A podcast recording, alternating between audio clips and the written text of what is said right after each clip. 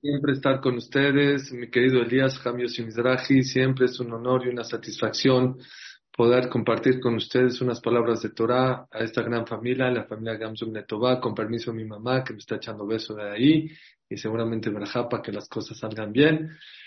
Eh, vámonos con Mismor de Torah, Mismor de Torah, Rio, la Adonai Kolar, Zibduet Adonai Besimcha, Bor, Lefanav, Nana, Deu, que Adonai Hua Elohim, Hasana, Melo Anachnu. עמו ותום מעניתו, בואו שערה ותודה חצרותיו בתחילה. הודו לו וערכו שמו, כי טוב אדוני לעולם חסדו ועד דור ועד אמונתו. Quiero que esta clase sea para רפואה שלמה, רפואת הנפש והתקוף. de Tania Bat Yakanin Reina Uita Nolad La. Y también para Arraja Nolad Ben Julieta, también para Jacob Ben Rachel, y también para eh, Abraham Ben Lea, y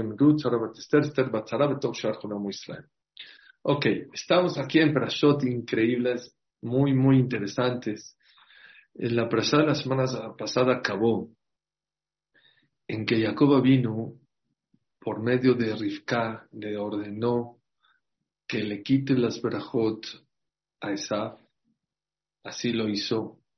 Se vistió como Esaf, engañaron supuestamente a Isaac y al final, Baruch Hashem, Isaac Abinu le dio las barajot a Jacob Abinu y no a Esav. El Gaón de Vilna dice que gracias a estas barajot que recibimos de Isaac Abinu, hasta hoy el pueblo judío está parado. Si no fuera por las bendiciones que nos dio Isaac Abinu por medio de Jacob, de Jacob, ¿sí? Hoy el pueblo judío no estuviera parado. Quiere decir que fue algo muy, muy importante en la vida de Clan Israel. Ok. Entonces se enteró Esab. Esab se enojó y Esab dijo claramente, ahora que fallezca mi papá, que es Jacabino, voy a matar a Jacob. ¿Quién se enteró de ese pensamiento, de eso que dijo Esab? Rivka. Rivka le ordenó a Jacob que se escape porque su hermano lo quería matar acabando, así acabó la parasha. Entonces, yo esta parasha, ¿saben cómo la empezaría? No Vayetse Jacob y Bershaba Vayele Harana y salió Jacob de Bershaba y sacó a Harana, no. Vaibraj Jacob y se escapó Jacob. ¿Cómo Vayetse? ¿Cómo y salió? ¿Qué salió como Juan por su casa? Vaibraj y se escapó porque lo quería matar.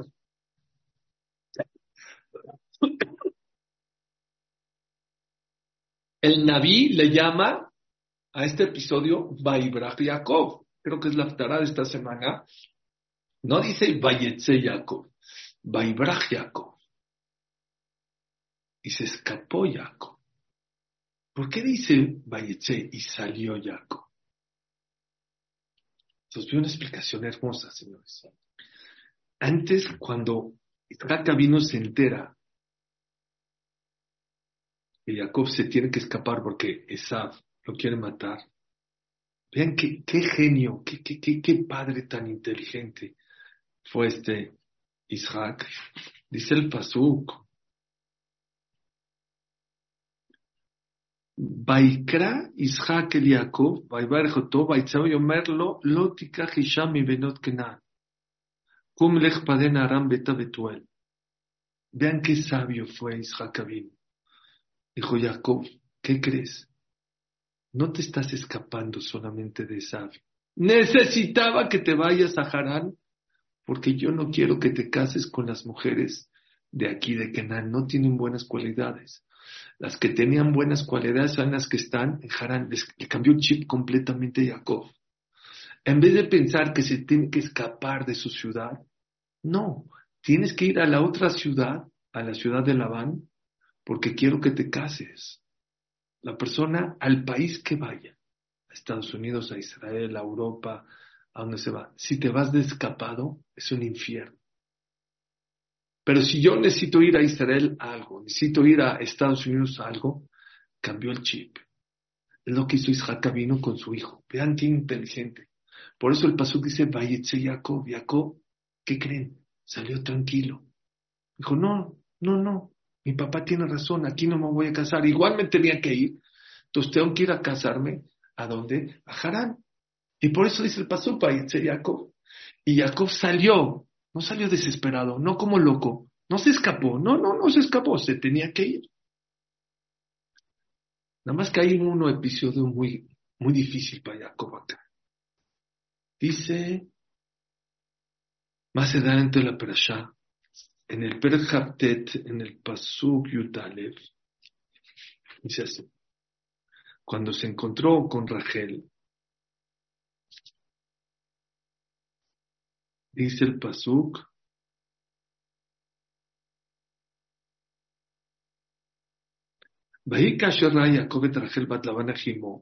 y fue cuando vio Jacob a Rachel, la hija de Labán, ¿sí? Labán a y el ganado, Vaigash Jacob y se acercó a Jacob a le a ver, quitó la roca del pozo, Vaishket de Tazón la vía Jimo, ¿sí? Para darle de tomar agua al ganado. Vaishak Jacob le Rachel y besó Rachel y Jacob a Rachel, Vaisait Kolobayevk y alzó su voz y lloró. ¿Por qué lloró? ¿Por qué lloró Jacob? Vean por favor. Rashi dice dos cosas. Número uno, en el momento que la vio, vio por Ruach que no iba a estar enterrado junto a ella. A Rachel, donde la enterraron? En Betlehem, en el camino. Jacob, donde lo enterraron? En donde en Marata. De aquí se aprende que es bueno que el esposo y la esposa estén enterrados juntos. Por eso lloró Jacob. Jacob lloró porque vio por Ruach que no iba a estar enterrado junto a su querida esposa. Bueno, seguramente si se quieren, si no se quieren, a lo mejor no es tan bueno que estén enterrados juntos, pero bueno, ese es de chiste nada más. Pero por eso es el primer motivo por el cual lloró Jacob. Vean el segundo motivo. Dabar le fiche vaya daim recaniot, escuchen por favor. Jacob vino, llegó con Rachel con las manos vacías. Amar, Eliezer. Eliezer, el esclavo de mi abuelito Abraham, cuando hizo el shiduch de mi papá, de Isaac con Rivka, llegó con las manos llenas, con diez camellos, joyas, aretes, brazaletes. Vani enviadiklum. Y yo me quedé sin nada. ¿Pero por qué llegó sin nada? ¿Por qué no trajo un bate? ¿Por qué no hizo como Eliezer? Fiche Radaf Elifaz ben Esav mitzvot Abi Bajarab Leorgo Beisiko. Elifaz era el hijo de Esav. Esav mandó a matar a Elifaz. Dijo, yo no lo voy a matar porque mi papá se va a enojar, pero mi hijo sí lo puede matar mandó a su hijo Elifaz a que lo alcance a Jacob vino al camino para que lo mate y lo alcanzó Elifaz. Nada más hay una cosa. Elifaz era alumno de Jacob. Entonces dijo, por un lado, pues te tengo que matar porque mi papá le tengo que hacer caso. Ni modo que no le haga caso a mi papá. Por el otro lado, me da haram matarte si tú eras mi maestro no sé qué hacer. ¿Qué le dijo Jacob? Jacob le resolvió el problema. Amarlo, maesel itzvui shelaba, amarlo Jacob, tol mashveadi, veani hashuv kemet, tranquilo, quítame, quita todo mi dinero, todo lo que tengo. Y está escrito en la que la persona pobre, que no tiene ni un peso, es como si está muerto. Y ya es como si me mataste. Y así hizo. No lo mató, pero le quitó hasta los calcetines, lo dejó hasta desnudo a Jacob. El Midrash dice más adelante que había una persona que se metió al río, dejó su ropa afuera, se, ahogó y de ahí agarró ropa para vestirse, pero se quedó sin nada. Y aquí hay una lección de vida para todos nosotros. Como siempre les digo, la Torah no es historias de Jacob una historia que pasó hace cuatro mil años. De aquí vamos a aprender cómo comportarnos cuando una persona tenía todo en la vida y de repente se quedó sin nada en la vida. Como Jacob. Jacob tenía todo en casa de sus padres, 60 años, 65 años. Vivió en casa de Ishtam, Yoshebo Alim, no tenía problemas de Parnasá, de salud, de tranquilidad. Tenía todo en casa, de Torah, tenía todo. y de repente a su casa no puede regresar porque su hermano lo quiere matar. Está en el camino y se queda sin, sin calcetines. Qué difícil. Pero a mucha gente en Clan Israel y en la vida nos ha pasado. Hay gente que tiene una vida maravillosa y de repente el mundo da vueltas y viene un divorcio.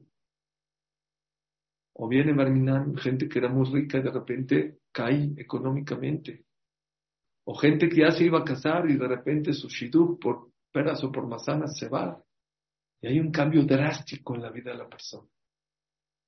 Vamos a aprender esta noche cómo comportarnos. ¿Qué hizo Jacob vino para salir adelante? Lloró, ¿eh? Pongan atención. Bueno, Jacob era un malaj, era un malaj, pero lloró. Así como cualquiera de nosotros, lo aleno, cuando Hashem le da la vuelta a la vida, llora, también Jacob lloró. ¿Qué hizo Jacob Lo primero que les quiero decir es que está escrito que Jacob vino hizo la tifla de Arbit en ese momento. ¿Cuántos miles o millones de personas decimos Arbit gracias a la inspiración de la tefilá de Jacob vino que hizo en momentos de oscuridad? Miren, les dije la semana pasada, nunca digas este día fue un día negro, porque tú no sabes de este día negro cuántas cosas maravillosas salieron. ¿Cuánta gente ha rezado Tefilat Arbit gracias a Jacob vino? Abraham hizo Shachrit, Isaac dijo Minja, pero Jacob vino fue el que hizo Arbit. ¿Y cuándo? En estos momentos de aprieto, en estos momentos de oscuridad, en estos momentos difíciles.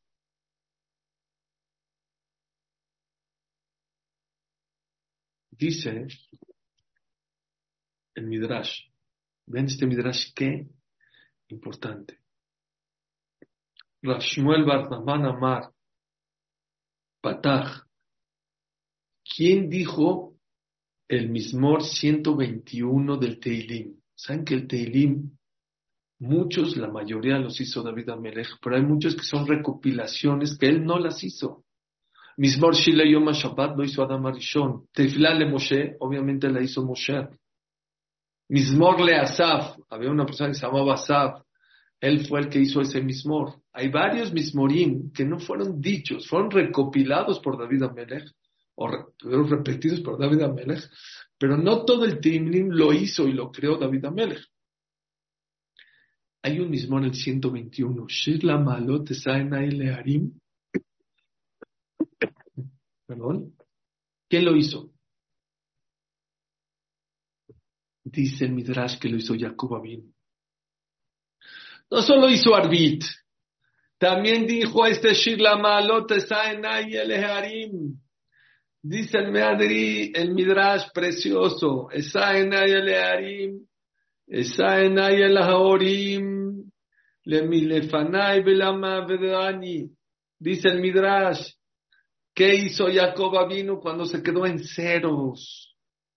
volteó a ver para arriba el Haorim, volteó a ver la vida de Abraham, la vida de Isaac. Señores, aquí hay una llave para todos nosotros cuando las cosas no están tan fáciles.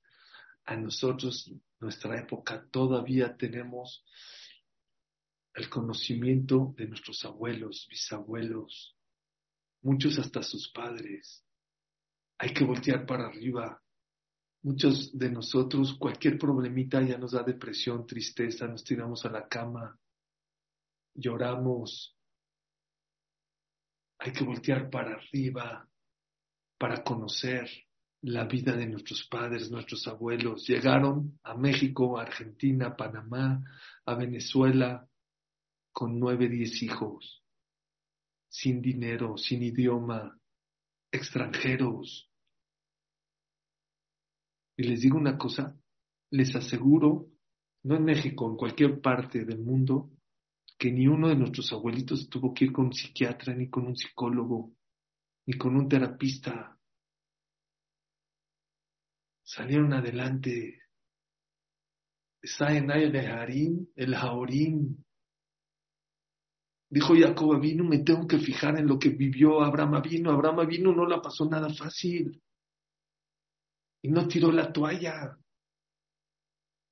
Tuvo que salirse de Harán. Y luego llegó a Israel y tenía hambre. Y luego llegó a Egipto y le secuestraron a su esposa. ¿Y qué creen? Mi abuelito Abraham salió adelante, fue presidente. Acabó su vida Hashem Abraham, Abraham Bakol, y Hashem dijo Abraham Bakol, dice el Ramban, todo lo que un ser humano ansiaba en la vida, Hashem se lo dio. Creo que es un consejo que debemos de tomar todos nosotros. Hay gente que estuvo en la Shoah y salió adelante.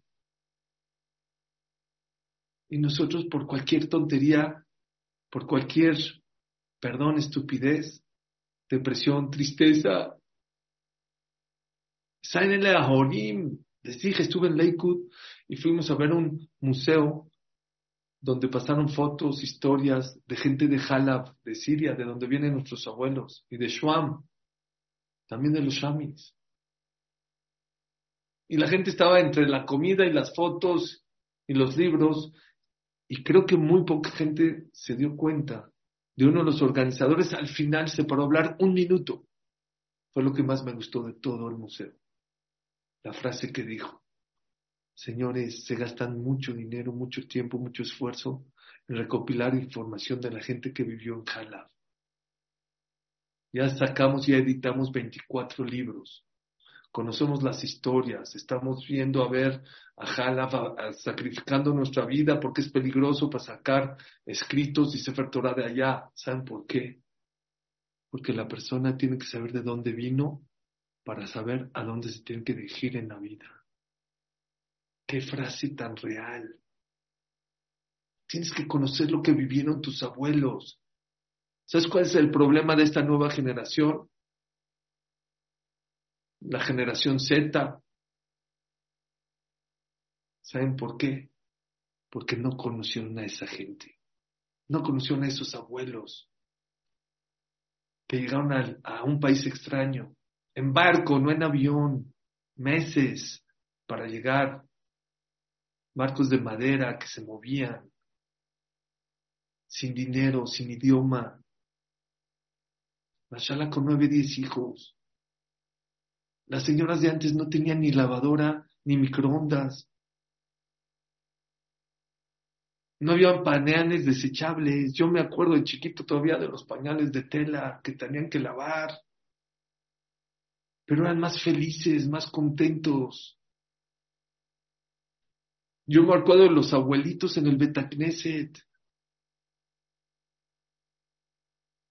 donde no había un abuelito que no te daba un dulce decía Jova Didi Berajá, orosuces o chips o caramelos, no importa, pero sonreían más, eran más contentos. Y les aseguro que ni uno iba ni con psiquiatra, ni psicón, ni Prozac, ni nada de esos antidepresivos, y ni tampoco conocieron Dubái, ¿eh? No sé si conocieron Miami ni Nueva York, ¿eh? Pero eran gente más feliz. Había un señor aquí, seguramente muchos los de México, señor Yosef Amiga, Alaba Shalom. Era tener una miscelánea, una tienda. Lo primero que llegabas a su tienda, agarraba una aceituna, una rosca, dice Ahoba, Didi, Berajá, con la sonrisa.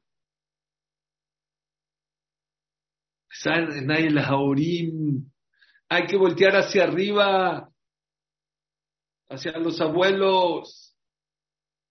Jacob vino por lo menos fue la primer arma que tiene, voltear para arriba.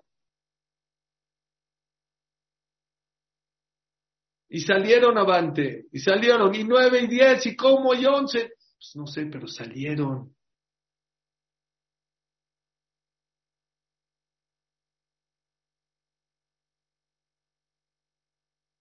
Dice el Benishai sobre el pasuk de, sobre el pasuk del Alel. Dice el... Eh, de Adam. Atabahem es tristeza a las personas por dinero. Es culpa de las personas, no es culpa de Dios. Pelahem Beloyedaberu, tienen boca y no saben pedir. Pídele a Dios que te ayude en la parnasá. Pero no nomás dice, Osnaim Lahem Beloishmau. ¿No tienes oídos? ¿No supiste de tus abuelos que llegaron sin dinero, sin idioma y casaron 10, 11 hijos? Entonces, ¿de qué te entristeces? ¿De qué te deprimes? Así como ellos salieron adelante, vas a salir adelante. Ten bitajón en Hashem, apóyate en Boreolam. ¿Cómo lo hicieron? Jacob vino fue lo primero que dijo, voy a voltear hacia arriba a ver a mis papás. Pero ¿qué creen? El Yetzerara es tremendo. El Midrash no para ahí. Está escrito el Yetzerara, ve hacer a Satán milefanenu umeajarenu. Quítanos al Yetzerara de antes de nosotros y después de nosotros. Primero el Yetzerara te dice, no, no, no, no voltees a ver tus abuelas. Ahorita es otra época. No, no, no, no, no, voy a voltear, voy a ver cómo ellos llegaron. Y así hizo Jacob vino y volteó a a Abraham vino, Isaac vino, le cerraron sus pozos y se los volvieron a cerrar en Perishtim y tres veces. Y volvió a intentar y volvió a intentar y volvió a intentar y salió adelante. Pero ¿qué creen que le dijo el Ah, dice el Pasuk, sí, voy a voltear para arriba, pero ¿qué crees? Jacobito, le dijo el Yetzarara, Eliezer, Meshashalach, la Rivka, Maktiva y Caja, Ebedazara, Gemalim. Con todo lo que pasaron, pero en la época de Shidduch, ¿sabes cómo llegó Eliezer para el Shidduch de tu papá? Con diez camellos, con aretes de oro, con manjares, con brazaletes de oro, vanilones de Mejat Velotzamidejá Tú no tienes ni un arete. Qué vergüenza, lo quería deprimir a quien, a Jacob vino. Vean lo que dice el Midrash. Sigan el Shirla Malote, Dijo Jacob, híjole, ¿yo cómo le voy a hacer? Me ain Esdri, ¿de dónde me va a salir mi ayuda? Que contestó, Esdri me No me voy a caer. Hashem me va a ayudar. El que hizo el cielo y la tierra, si Dios hizo el cielo, pónganse a pensar el tamaño del cielo, miles de miles de miles de kilómetros. ¿Quién lo hace? ¿Quién lo sostiene? Dios. ¿Quién hizo la tierra? ¿No puede ayudarme con mis problemas? Oigan lo que dije. la mot ragleja, no me voy a caer. Señores, eso es problemas hay, ¿eh? dificultades hay en la vida pero no te puedes dejar caer, no te puedes deprimir. Sí, puede ser que mi papá era muy rico, le iba muy bien y a mí a lo mejor ahorita no me está, hijo, no importa, son dificultades, sí. Hay que echarle ganas, sí. Hay que rezar, sí. Caerte, tirar la toalla, no lo hagas. No puedes tirar la toalla. Alite la modragleja, lo decimos todos los días en Arbit. Jacob vino se está hablando a él mismo. Yo sé que Eliezer llegó con diez camellos y con joyas y con eh, manjares. No me voy a caer. Les voy a decir el mejor ejemplo que yo he escuchado sobre no tirar la toalla. Lo vi la semana pasada. Creo que lo vi en nombre del Jafetz Dice el Jafetz que había dos personas que iban a entrar a robar a una macolet. ¿Saben qué es una macolet? Una miscelánea. Entró uno y se robó un chocolate de esos grandotes. ¿Conocen esos chocolates grandotes de vaquita, de elite? Con nueces o con avellanas, blancos. Agarró uno enfrente del, del dueño de la, de la miscelánea, agarró el chocolate, el chocolate, se lo metió a su saco y de repente se acerca a la puerta y empieza a correr. ¿Y qué hace el dueño? A mí no me vas a robar un chocolate. ¿Qué hizo? Fue y lo persiguió. Fue por el chocolate. En lo que él fue por el chocolate, ¿qué hizo el otro ratero? Se metió a la caja y le vació todo el dinero, todo lo que había vendido en toda la semana. Escuchen este ejemplo, porque es un, escucho, un ejemplo hermoso. Dificultades hay. Pero aquella persona que la dificultad lo tira a la cama y lo deprime, vienen muchas dificultades mucho más grandes de las que tienes. Si tú tiras la toalla, las dificultades son mucho más, es como el chocolate. Tu problema es un chocolate y por eso tiras la toalla. Pues no, el problema va a ser mucho más mayor por haber tirado la toalla. No tires jamás la toalla, porque eso va a desencadenar mucho más problemas en tu vida. Me lo dijo un jajam, Ratzir Rothbeck, hace muchos años. Josuri, ¿sabes cuál es el problema en las dificultades? Que si uno no reacciona de una manera correcta, eso desencadena mucho más dificultades en la vida. Nunca tires la toalla. Jacob no estaba en ceros, estaba escapado de casa de sus papás. Le quitaron todo en el camino. Y volvió a ver a lo de sus papás, y eso lo estaba motivando, pero de repente se topó en que también sus papás en el Shidduch ya se eran ricos y él ya se va a casar y no tiene un peso. Y en vez de tirar la toalla que dijo, Esrime y Mashem, o Bares, del grande, el que hace el cielo y la tierra no te puede ayudar en tus problemas, el que hace el mar. Claro que te puede ayudar. Y no tiró la toalla. Llegó una persona con el Hazonish. No que estaba deprimido porque no pudo ir a Qatar a ver a su selección o porque perdió México 2-0 y Messi pisó la camioneta. No, no, por esas tonterías.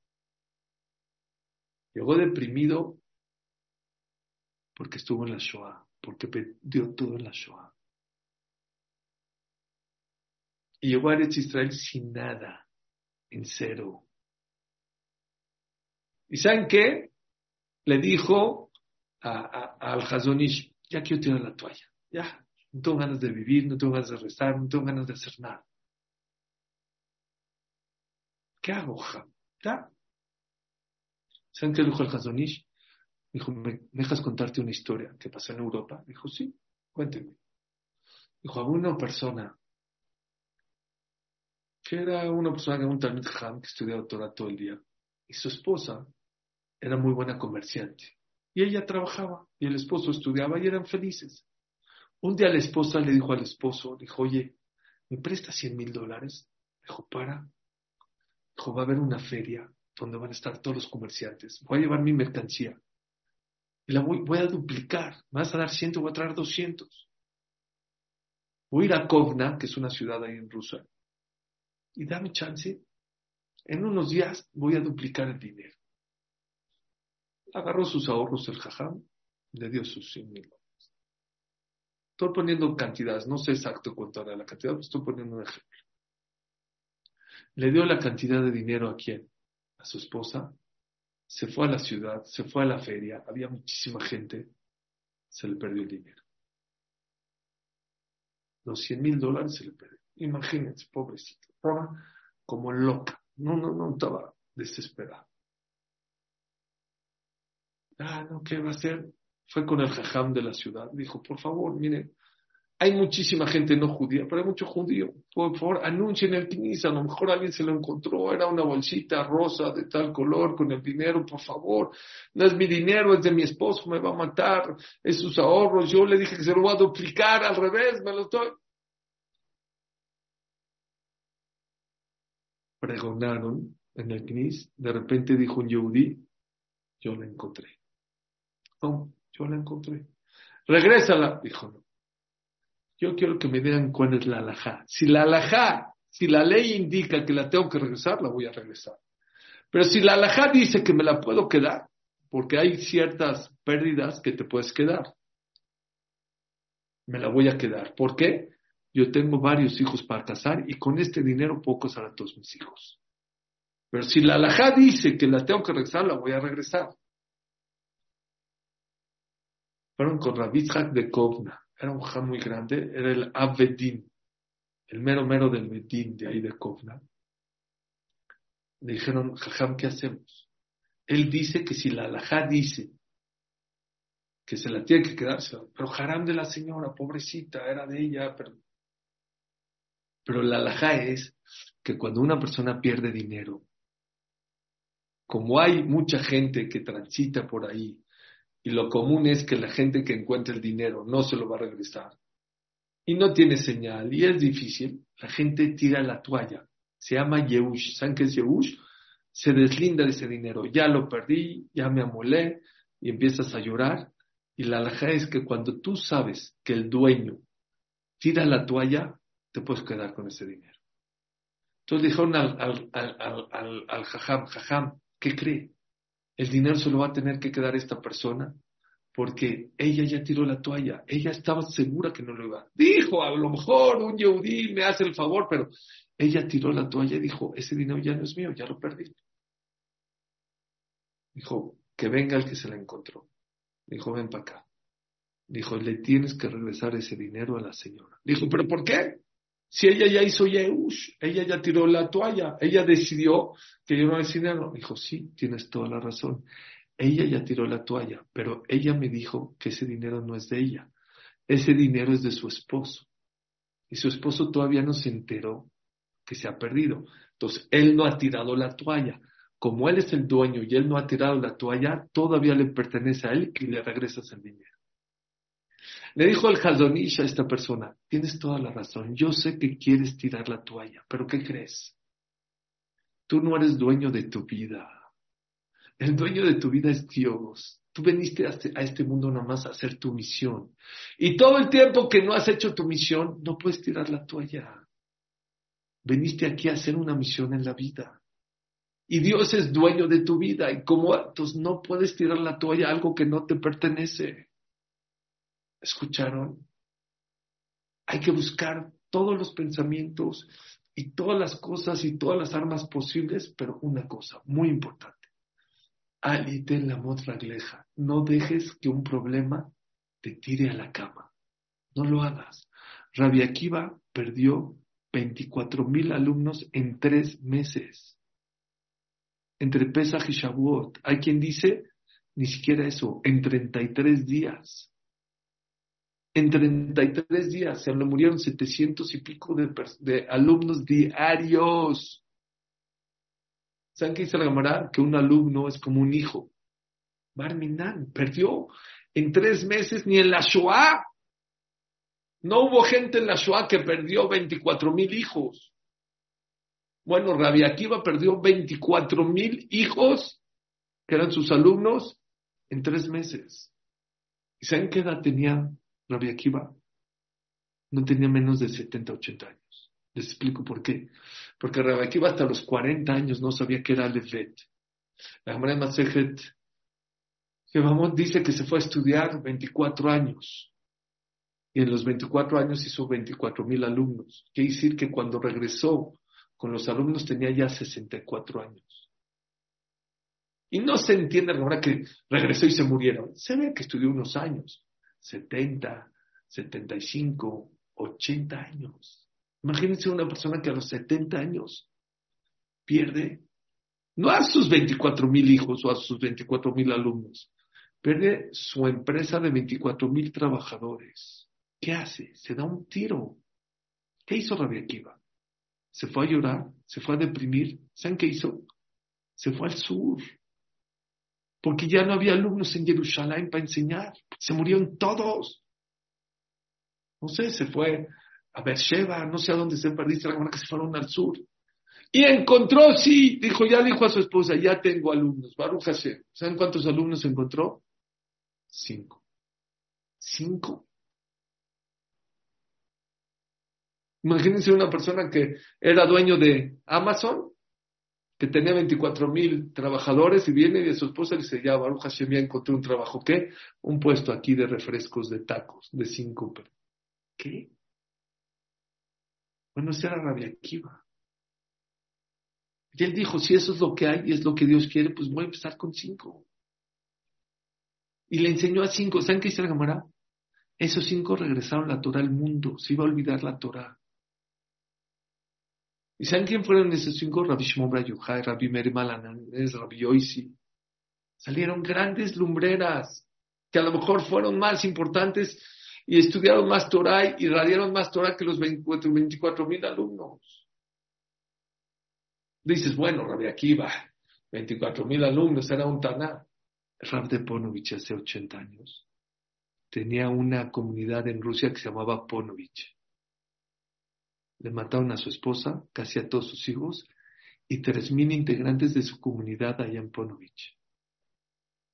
Y llegó a Israel igual a los 60, 70 años, sin nada, sin esposa, sin hijos, sin comunidad. Y llegó un terreno ahí en Beneverak y ¿saben qué dijo?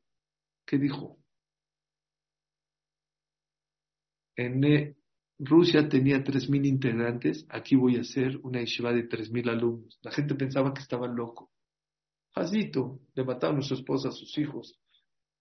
Les digo, el día que ya le iban a meter al terreno, ¿qué pasó? Se salió a la calle a llorar. Lo agarró una persona le dijo, ¿por qué lloras? Dijo, porque tengo que comprar el terreno para la yeshiva, para volver a hacer lo que destruyeron los nazis. Y no tengo dinero. Dijo, si no tienes dinero, si no tienes dinero, ¿para qué lo compras? Digo, sí tengo dinero, pero el dinero está en Sudáfrica, porque un donador de Sudáfrica me dijo, cuando tengas el terreno yo te mando el dinero. Dijo, pues mándale un telégrafo al, al, de Sudáfrica para que te mande la transferencia. Dijo, por eso lloro, porque no tengo dinero para mandar el telégrafo.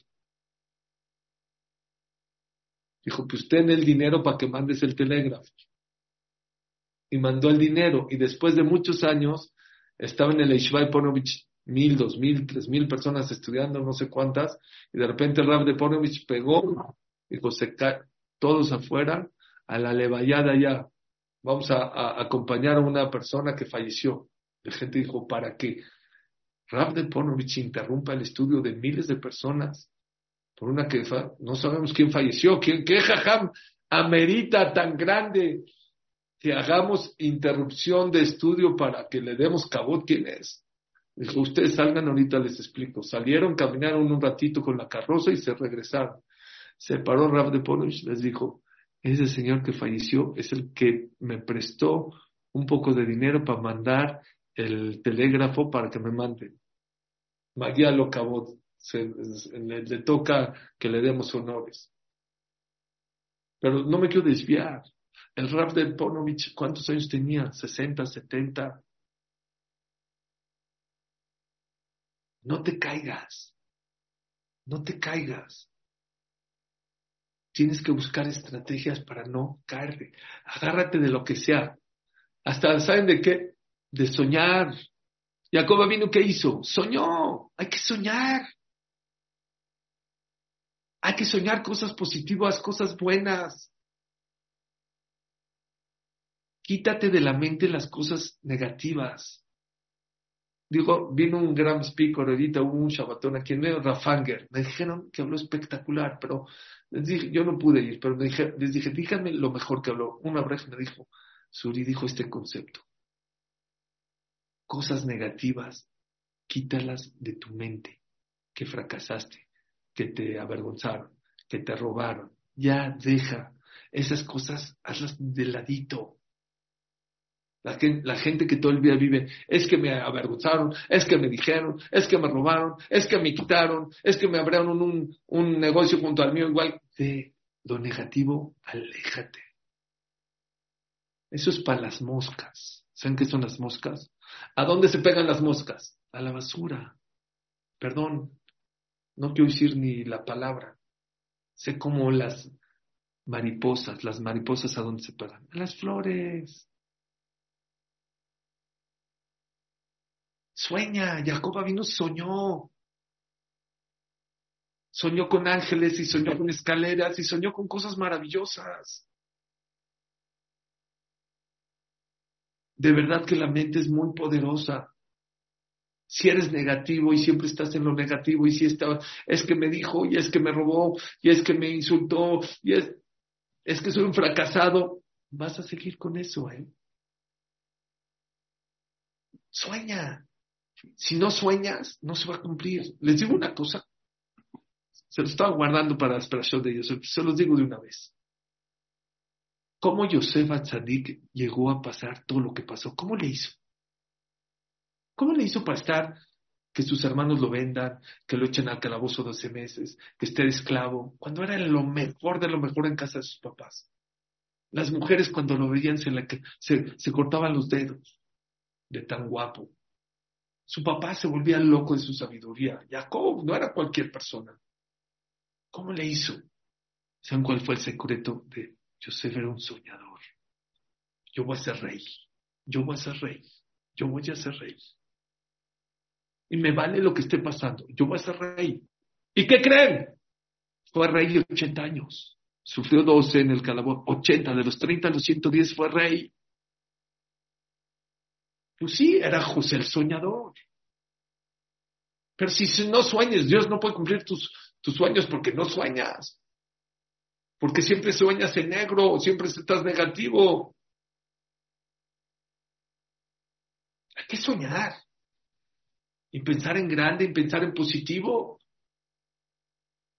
Y en que tu negocio va a ir bien y que el Shidu va a ser lo mejor y tus hijos van a estar bien. De verdad, es mejor que ir a un psicólogo esto que le estoy diciendo. Esto es Torah.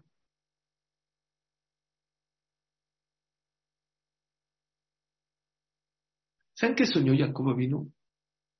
Jacob vino soñó con la escalera. Y aquí hay un tema muy importante que también es, la escalera no puede estar estático. O vas para arriba o vas para abajo. No existe que estarse en la escalera con los dos pies en el mismo, en el mismo peldaño. No existe. Uno está arriba, uno está abajo. Así es esta vida. Ahí estás arriba, ahí estás abajo. Eso tranquilizó a Jacob vino. Hay que saber que esta vida nadie está en una plataforma firme. Este mundo es redondo, ¿saben por qué? Lo redondo no es estático, se está moviendo, está en constante movimiento. Hay veces estás arriba y veces estás abajo. Por eso dicen los jamim hay que ser humilde. Porque no siempre estás arriba. Hay veces estás arriba, hay veces estás abajo. Y el soberbio que se cae, la gente se burla de él.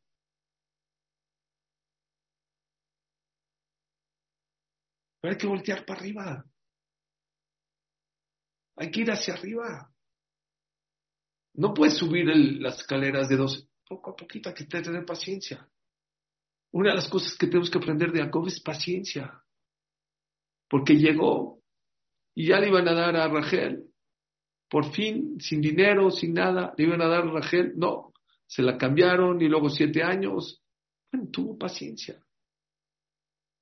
Pero cuando se topó Jacob con Esaf, ¿saben qué le dijo? Yeshlikol. No tengo mucho, tengo todo esposa, hijos, ganado, riqueza, Torah, todo. Por eso esta perashá, Bayetze, saben que en todas las perashot, o casi todas las perashot, hay una P, una Samach. Mucha gente no sabe. Cuando en el Humash hay una P grande, una Samach, no dentro del Pasuk, al final de un Pasuk, de una perashá, hay una P o una Samach. Samach quiere decir que en el Sefer Torah es punto y seguido. Hay un espacio y sigue. Y la P es punto y aparte. Por eso el Humash te marca la P y la Samach. Van a ver, en, dice Rafham Shmolevitz, en esta prasha de Bayetze, no van a ver en toda la prasha ni una P una Samach. Es toda corrida. Por, porque el que ve la vida de Jacob al principio se deprime. Pobrecito, se escapó, le quitaron su dinero, sufrió, lo, engañaron. Pero ¿cómo acaba la prasha? Yeshlikol, acabó con todo. Entonces, es una película que no puedes ver a la mitad. Esta prasha no lo puedes ver a la mitad, la tienes que ver corrida. Por eso no existe una película, no hay interrupciones en esta prasha. Hay que verla toda corrida. Eso es la escalera. Dice el Balaturim, ¿Cuánto suma la palabra Sulam? 136. ¿Cuánto vale la palabra mamón? 136. Dinero. Yo les digo mi explicación. ¿Saben qué? psicología tenía Jacob vino cuando no tenía dinero? El dinero es como una escalera. Te puede llevar al cielo o te puede hundir a la tierra. El dinero, Moshe Rabbeinu era supermillonario, llegó al cielo. Korah era supermillonario, acabó no en la tierra, abajo de la tierra. ¿Qué crees? El dinero no siempre es lo mejor en la vida. Sí, a veces el dinero te hace cosas maravillosas, hay veces te echa a perder. Hamshaw Credy dice una frase que me encanta. Normalmente, normalmente, el exceso de dinero normalmente echa a perder a la persona. No es para bien. Normalmente. Sí, lo necesario sí, pero normalmente el que tiene un poco de dinero en más, normalmente lo echa a perder. No le ayuda. ¿Y saben qué hizo Jacob vino? No tengo dinero, pues el dinero no siempre es bueno. A lo mejor Dios no quiere darme y hacerme rico porque con ese dinero me voy a echar a perder. O voy a ser más soberbio, voy a ser muy presumido. O voy a dejar de atender a mis hijos. O voy a dejar de rezar bien. No sé. O a lo mejor voy a dejar de cuidar de Torah. ¿Saben cuánta gente conozco con mis ojos? No les iba bien en el negocio. Empezaron empezaron a irles un poquito bien en el negocio, ya no vienen a estudiar. Ya no vienen a la clase, pues ya tienen dinero. Entonces ese dinero fue bueno o fue malo. ¿Quién sabe? Si el dinero te aleja de Dios, pues mejor no lo tengas. Coraje. Hubiera sido mejor que sea pobre toda su vida y no que se lo trague la tierra con todo y su dinero. Hay gente que no se da cuenta que el dinero lo enseguece. Cuando uno tenía dinero, se llevaba increíble con su pareja y ahorita que tiene dinero, se va con los amigos, apuesta, se droga. Shema Israel. Eso lo, lo, empezó Jacob. ¿Y saben qué hizo Jacob? Les va a encantar esto. ¿Qué hizo Jacob a mí? No tenía dinero. Número uno, sí, a lo mejor el dinero es bueno, me sube, pero también me puede bajar como a Korah. ¿Qué hizo? Se fue a estudiar a la yeshiva de Shemba Eber, 14 años. Todo el mundo sabemos eso. Nunca había pensado. ¿Qué había en la yeshiva de Shemba Eber? Shem era el hijo de Noah. ¿Saben qué yo pienso que le enseñó Shem? ¿Y para qué se fue a estudiar ahí 14 años? Número uno, aprender a empezar de cero. Shem se salvó del diluvio y llegó a un mundo de ceros. Oye, ¿cómo le hicieron para empezar de ceros? Shem vivió con gente con midot raot, con malas cualidades. Eran gente egoísta, ratera, le quitaba el dinero al otro, la esposa al otro. Y Noah y su familia sabían, supieron protegerse de eso. Miren, hijo, me emociona lo que les voy a decir. Toda esa gente que no tiene dinero puede trabajar en algo más que dinero. Valores, midot, ser un bench, ser un caballero en la vida. ¿Saben qué les digo a mis hijos? El buen nombre te abre las puertas más que el dinero del mundo. Un buen nombre te abre mucho más puertas que el dinero, créanmelo. Y eso es lo que fue a Jacob, a retomar un buen nombre, aprender midot, valores, ser una persona correcta. Eso lo aprendió de Shem. Los valores valen más que todo el dinero y todo el oro del mundo. ¿Saben por qué? El dinero puede ser muy bueno, puede ser muy malo. Los valores siempre van a ser buenos. Ser un mensch, hacer gesed, ser bueno, tener ain un buen ojo, tener buen corazón. Eso seguro es bueno en la vida. Y eso te abre puertas. Como les dije hace rato, Jacob Sabino se casó sin dinero por su nombre, porque era correcto. Labán se lo transió cien veces. Dicen que reconoció Baibargenia la deja. No solo que eres una buena persona, Dios me hizo rico por ti. se dio cuenta que toda la riqueza de Labán fue por Jacob vino, por una persona correcta, buena, con mi dotobot. Hay que ser stop en esta vida. Sí, el dinero es muy importante. Hay cosas más importantes que el dinero en la vida. Hay ser buena persona, tener mi dotobot. Hay tener valores en la vida. Eso es priceless. No tiene precio, señores. No se les dijo como Nehemá, lo hizo Jacob vino. Eso le abrió las puertas y eso lo hizo que al final tenga todo, esposa, hijos, Shabbatim, todo. Por eso se tuvo que ir a estudiar. Y saben que faltó con su papá 20 años y Dios lo castigó y por eso Yosef Atzadik lo secuestraron 20 años porque falta Kibud Afaem. ¿Por qué no regresaste? Estos 14 años que estudió en la Yeshiva de Shem no se los descontaron porque es parte de la preparación de la vida. Era obvio que tenía que buscar eso. ¿Saben qué? En la Shiva, eso lo Shem repartía Shurim de Musar, de ser persona, de no burlarse de los demás, de valorar a los demás, de tener mitot, de no ser egoísta, de ser valgesed. Y Eber, Eber estuvo, dicen los Jajamim, en la época de la Torre de Babel, de la soberbia, de vamos a pelearnos con Dios, vamos a pelear, vamos a hacer, a gobernar el mundo. Jacob no sabía dónde iba, a la casa de Labán, donde había midotraot, malas cualidades, y malas ashkafot, malas maneras de pensar. Jacob vino y dijo, yo voy a cuidar esas dos cosas. No tengo dinero, ok, pero voy a cuidar dos cosas. Mi dinero y mi cabeza. mis valores, perdón, mis midot y mi cabeza. ¿Qué hizo Jacob vino? ¿Qué hizo Jacob vino cuando se quedó dormido? Se puso unas rocas alrededor de su cabeza. ¿Para qué? Para protegerse. Vi que preguntan, ¿y la cabeza hay que protegerla y el cuerpo no? ¿Y el corazón? ¿Y los pies? ¿Y las manos y el estómago?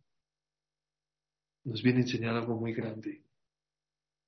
Cuando una persona la está pasando mal, cuando una persona tiene problemas en la vida, lo más importante es cuidar tu cabeza. No metas tu cabeza a tus problemas. Actúa para solucionar tus problemas. Porque si tú metes tu cabeza a tus problemas, te vas a deprimir y vas a tirar la toalla. Et Hashem lo deja, dice el Pasú, y te bendecirá Hashem en todo lo que hagas. Dicen los Hasidim en todo lo que hagas con tus manos. Tu trabajo, hazlo con las manos. Tu cabeza, úsala para hacer negocios, pero que tu cabeza no se quede en el trabajo. Porque si no, se acaba tu cabeza y se acaba tu persona. Esa era Jacoba vino. Jacoba vino le enseñaron a proteger su cabeza. Porque si tu cabeza está bien, todo está bien. Se los dije una vez. Si te caes al río, no te ahogas. Si no sacas la cabeza es cuando te ahogas. Si te caes a la arena movediza, todo el tiempo que tu cabeza está afuera, te puedes salvar. En el momento que tu cabeza se cae adentro de la arena, va, goodbye. Esa era la psicología que usaba Jacob Abinu. Voltear a ver a los padres, agarrarte la mano de Hashem, tener emuná, no tirar la toalla, dificultades hay. Les dejo un punto más para terminar. También les va a encantar, a mí me encantó. Cuando se despertó, que dijo, Dijo Jacob vino, ¿qué? Dios está conmigo en este lugar, no sabía. Muchas veces pensamos que Dios está con nosotros cuando casamos a nuestros hijos, en el bar mitzvah de nuestros hijos, cuando cerramos bien buenos negocios, cuando nuestras inversiones se van para arriba. Pero cuando viene el IFAS y te quita todo, viene un, un cliente y te bonifica todo, viene la bolsa y se cae, o tus inversiones se cayeron, ahí está Dios. Dijo Jacob vino, nunca me imaginé que Hashem estaba conmigo en las malas. qué, qué, tranquilidad es saber que en los momentos difíciles de la vida Hashem está contigo, que nunca te deja, que siempre te está agarrando la mano. Todos los demás imperios se cayeron, se tropezaron, jamás se volvieron a levantar. Vanachnu. El pueblo judío se vuelve a levantar. ¿Saben por qué? Porque Dios nunca nos suelta la mano. También nos ha metido el pie. Nos hemos caído. Pero nunca Hashem, nunca Kadosh Baruj nos suelta la mano. Hasta los momentos más difíciles de la vida, Hashem está contigo. Dice el Jida, precioso, el alumno al Kadosh. Los sefaradim y los halevis posquim como él, durísimo. Rav Yosef David Azulay Shalom, vive hace unos 200 años. ¿Por qué todas las mamás le enseñan a sus hijos a decir al Shema Israel cuando son chiquitos? Para enseñarles desde chiquitos, aunque esté oscuro, aunque no se vea, Hashem está contigo. Shema Israel Hashem lo que no Shemaja. Tápate los ojos. Aunque no ves, veo todo negro. Todo negro, pero Hashem está contigo. Es lo que David Amelech dijo. David Amelech no la pasó nada bien en la vida. lo herará Aunque esté en el filo de la muerte, ¿qué crees, Hashem? No voy a temer porque tú estás conmigo. Ese fue otro de los secretos de Jacob Abin. Sabía que Hashem estaba con él. Cuando se paró de ese sueño, qué bonito. Hay una frase ahí en Rashi que me encantó. Dice Rashi, su corazón cargó a sus pies. ¿Oyeron? No los pies, su corazón. Cuando, dio, cuando se dio cuenta que esta vida es como una escalera, cuando se dio cuenta que hay que soñar, cuando se dio cuenta que Hashem está con él en cualquier momento, ¿sabes qué? Cuando uno está alegre y positivo, te para de la cama, te levanta, mejor que el Prozac, mejor que los psicólogos, mejor que los mejores psiquiatras. Todo está acá, señores. Esto no es una historia de Jacob Vino, es la historia de todos nosotros. Si estás en ceros, vuelve a empezar. Tienes las fuerzas. Lo hizo Rabbi Akiva, lo hizo Jacob Avino, lo hizo Rav Deponovich. Lo peor que puedes hacer es tirar la toalla. El que tira la toalla es como aquel de la miscelánea que les dije que se va a perseguir el del chocolate y le sacan todo el dinero de la máquina registradora. No lo hagas en la vida. Bueno, Voy a acabar con una historia que a lo mejor se les he contado, pero no importa. Me encanta para que la repasemos, porque tiene que ver mucho con lo que estoy diciendo. Aún en los momentos negros, en los momentos oscuros, Koshbarhu está con nosotros. Con dos las Pesach Kron, que su consuegra estuvo en la Shoah. Antes de la Shoah, también ya había restricciones para los judíos. Iban a las misceláneas, hablando de misceláneas, y les decían un litro de aceite. Azúcar no se le vende, dulces para nada se les vende.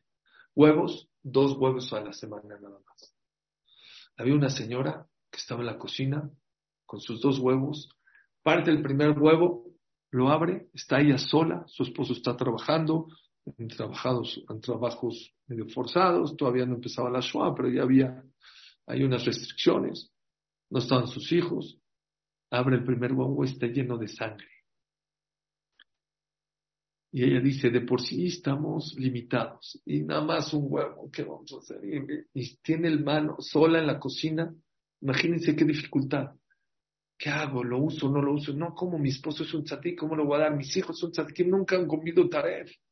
Sangre en un huevo es taref. Sí, no. Bueno, le quito la sangre. No, no se puede. Sí se puede. No, no sé si se puede. Estaba como loca. No sabía qué decir. Lo tiro, no lo tiro, lo voy a usar, ya, ya me va a perdonar, está la situación difícil. De repente dijo, ya sé qué voy a hacer. Ni lo voy a tirar, ni lo voy a usar. Le voy a quitar la sangre o voy a usar lo que sobra. Si está bien, si no está bien, que me, me perdone. La alhaja no es así. La alhaja es que un huevo que tiene sangre, todo el huevo es taref. Pero ella así, ella así decidió. Voy a quitarle la sangre y voy a dejar el huevo, lo que no tenga sangre. Va a tirar la sangre y ¿qué creen que hace? Tira todo el huevo a la basura. Todo. Y se voltea para arriba y dice, Dios, tú sabes que la estamos pasando muy difícil. Tú sabes que estamos limitados. Tú sabes que nada más nos dan dos huevos. ¿Y saben por qué? Estoy tirando todo el huevo porque estoy segura que dentro de esta oscuridad y este infierno que estamos viviendo, tú estás con nosotros. Y por eso lo tiré todo, porque mi esposo no me está viendo, el jajam no me está viendo, mis hijos no me están viendo, pero tú estás conmigo y me estás viendo. Abrió otro huevo y le salió dos yemas. Eso es lo que dijo Jacob vino.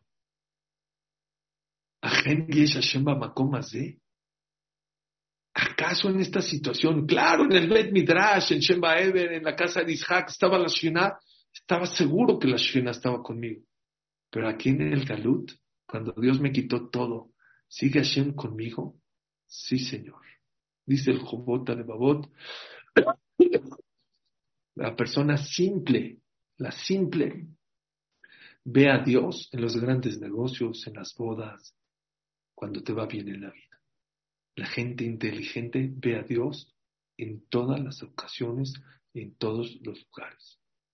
Ojalá que Hashem nos cuide, nos protege, nos bendiga, nos cuide de varias este, situaciones difíciles que muchos han vivido, pero que aprendamos de Jacob vino a salir adelante que acabemos todos con, no Yeshli Rav, como Jacoba vino, tengo mucho. Jacoba vino, empezó su vida llorando. Cuando vio a Rachel no tenía nada y estaba llorando. ¿Saben cómo acabó? Yeshli Kol. Tengo todo en la vida. Que Hashem nos todo en la vida. Muchas gracias a todos. Amén, amén. Muchas gracias a ti por cada palabra, cada concepto, cada cosa que dices uno mejor que otro. Impresionante clase la de hoy. En verdad, el que la persona profundice esta clase y la oye con calma, puede ahorrarse de muchas cosas, como dijiste, de terapias y de cosas, estando feliz y viviendo feliz y quitando lo negativo de eh, sus pensamientos. Dice acá, me escriben, dice, nuestros sabios nos enseñan que la Torah, que Dosha, no son simples historias, Ahí encontramos enseñanzas y mensajes directos al alma y el corazón. De la misma forma sucede con los Shur que este grandioso canal transmite. Estupendo Shur. Aham Suri, felicitaciones. Gracias por cada uno y uno de los mensajes. Hoy cambió mi vida. Cada que lo escucho me gusta más y gracias por estos mensajes que realmente son impecables, que si la gente las lleva a cabo, estoy seguro que su vida va a ser mucho más feliz y mucho mejor. Jajam Suri, gracias por desvelarse conmigo. Aquí en Argentina son 12.30 de la noche y es más bonito verle usted que ganarle a Argentina México 2-0. Me encanta. no creo. así dice, dice, me encanta escucharlo, me encanta estas clases, me encantan sus conceptos. Gracias, Jajam Suri Catán. Me escriben de Colombia, de Venezuela. Saludos al prestigiado Jajam Suri Catán qué clase tan magistral, qué manera de expresar, se ve que todo lo que dice lo vive y ojalá que nosotros lo podamos llevar a cabo. Dice, estamos aquí, me escriben, dice el señor Elías, por favor transmite la Hamsuri Katán que estamos en el mundial, pero de la surimanía. Así es, el mundial de la surimanía. Gracias por tan bonito. La cartelera con mucho gusto. Mañana Ramaik Benjo con un tema muy bonito gol anulado o gol habilitado, no se lo pierdan. El miércoles, eh, Jajam Shaul Kredi, el jueves, Gabriel Duer, domingo, Hamza Saed, y así seguimos toda la semana. Escuchen esta clase que va a estar en Torah Zoom, o escúchenla otra vez, qué conceptos tan maravillosos nos repartió el Hamsuri Katán como cada lunes. A Hamsuri, muchas gracias por otra clase, otra noche espectacular. Familia Gamsum de Tobá, muchas gracias por escuchar y por estar con nosotros. Gracias, Hamsuri. Gracias, mi querido Elías. Gracias a todos, de verdad.